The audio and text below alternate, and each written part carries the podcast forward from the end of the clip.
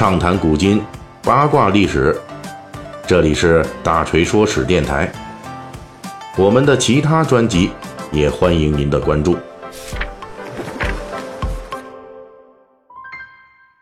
今天是十月十六日，在整整一百五十年前的这一天啊，一八六九年十月十六日，一桩轰动全美国的诈骗奇案发生了。这个案件里边的这些骗子和受骗者啊，那行为简直就是令人啼笑皆非哈。所以说是在这一百五十年后的今天啊，我们看这个案子，它仍旧可以算是这世界奇案之一啊，被我们津津乐道。本期呢，锤哥呢就跟大家来讲一讲，哎，这一百五十年前这桩轰动一时的叫加迪夫巨人案。一八六九年的十月十六日。纽约当地一个叫做加迪夫的农场上，有两个工人正在打井。他们呢是这农场主纽维尔雇来的。突然啊，他们打着打着啊，他这工具好像是在地下就碰到了坚硬的物体，并且发出了异于寻常的声响。这两个工人呢非常好奇，就停下手，哎，清理这浮土，就发现一个巨大而坚硬的人形逐渐显露出来了。这个人跟寻常的人类啊模样很像，有手有脚，但是呢全身赤裸，没穿衣服。这皮肤看起来呢有成百上千年的历史，上面还有跟人类一样的毛孔啊。唯一与现代人类的区别就是，这个人形非常巨大，足足有三米多高。这是什么呀？这俩人当场就懵逼了。哎，这个很像人类的大家伙呀，这身体已经石化了。他看起来很像是一个传说中的远古巨人的遗体。加迪夫那里呢，发现了巨人的遗骸。哎呦，这个消息很快就传开喽，并且引发了轰动，周围人纷纷前来查探。而农场主纽维尔呢，一看有利可图啊，立即就搭起高大的帐篷，将出土的这巨人啊遮挡起来，在帐篷门口就设置了这售票处啊。所有你想参观这远古巨人的，每人你要买门票，这门票的钱是二十五美分。很快，这消息传遍全国，来参观这个石化巨人的那是络绎不绝呀。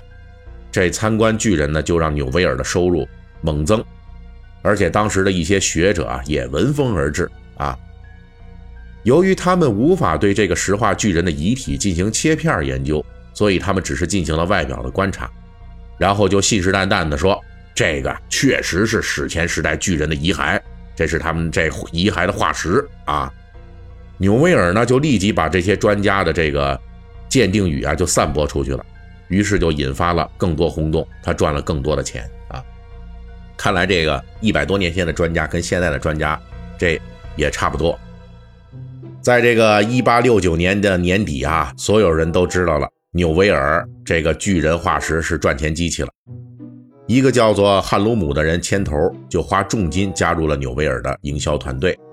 他们把这个已经轰动全美国的巨人化石就运到了纽约百老汇啊，这个这条大街上就展出并且收费啊，计划是要大赚一笔。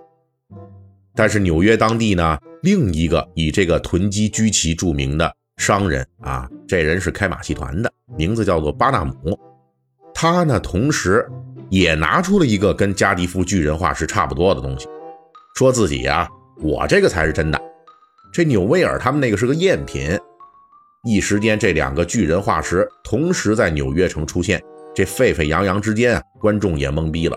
这这到底谁是真的呀？搞不清楚了。原来啊，这个巴纳姆之前也找过纽维尔他们。啊，希望能合作，但是呢，因为这出价低，所以呢，纽维尔就给拒绝了。回来以后呢，这巴纳姆想了，干脆呀，我找人用石膏做一个假的得了。然后啊，他就做好了，就放在这纽约进行收费展出啊，跟这纽维尔的巨人化石就开始了恶性竞争。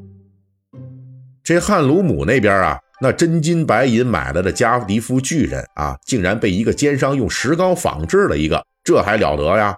啊，你影响我真品的展销，那这汉鲁姆当然是不干了。他们是到处宣扬啊，这巴纳姆那个是假的啊，是是个大骗子，他才是这个公然的欺骗消费者。汉鲁姆这边呢，当时喊出的这口号啊，就是每一分钟都有人被巴纳姆的赝品所欺骗。最后，汉鲁姆这边把仿造者巴纳姆就告上法庭了，要求法庭来揭穿这骗子的把戏。然后呢，这法官啊也挺会甩锅的。这法官给出一个答案，就是说，那好，请你把你那个真的加迪夫巨人，你给我送到法庭上来啊。他要是能证明他是真的巨人化石，那我就判巴纳姆那边是假的。这汉鲁姆是跃跃欲试啊，啊！但是呢，纽维尔他是知道这真相的，所以呢，他绝对不会把这个加迪夫巨人送到法庭上去检验真伪。这是因为加迪夫巨人啊，他本身也是一个筹划了一年之久的骗局。简单来说呢，就是这个所谓的史前巨人化石。他也是石膏做的，这个主意啊，其实是纽维尔的堂兄赫尔给出的啊。这馊主意，一年之前啊，他就弄了一个三米多长的这么一块石膏石，请高手雕刻家呀，照着自己的模样给雕出了一个巨人，然后呢，还专门用酸类物质，还有各种污渍啊，反正就是给这个石膏巨人进行这个做旧处理啊，甚至用这钉有钢针的木板就往这石膏巨人的这表面上拍，哎，这样就能人工的制造出很多的所谓的毛孔。经过这一番仔细打扮之后啊，他就偷偷的把这个石膏巨人像运到了纽维尔在加迪夫的农场那儿，并且掩埋了起来。作为骗子，他们可是真是有耐心呐。他们完成这一系列行动之后啊，这石膏巨人在这地里边埋了有一年啊。后来呢，这打井的工人。能够发现这意外的这个这个巨人啊，那完全是因为事先这选定的这打井的位置啊，那是纽维尔做了手脚的。他几乎是用暗示的方法，就把工人引到了这埋藏石膏巨人的那片土地上。其实赫尔的这个骗局破绽还是很多的。后来人们找到这负责给赫尔雕刻石膏像的匠人啊，啊，同时也通过解剖学的知识。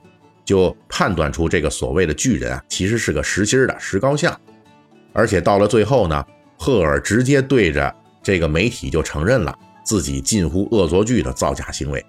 但是他当初呢，并没有料到自己的这石膏像还真有人把它当成活的。这一场轰动美国的骗局啊，这赫尔和纽维尔啊确实挣了不少钱啊，据说呢有几万美金。几万美金，这在一八七零年代那是一笔巨款啊！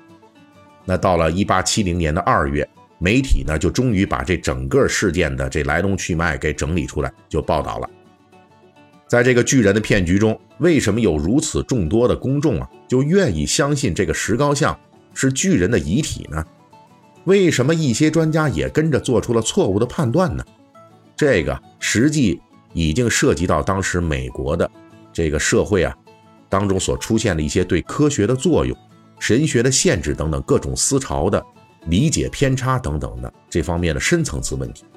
那这一场被视为美国历史上最大骗局的加利福巨人案啊，其中折射出的五光十色的细节，至今啊仍会不时的让人想起。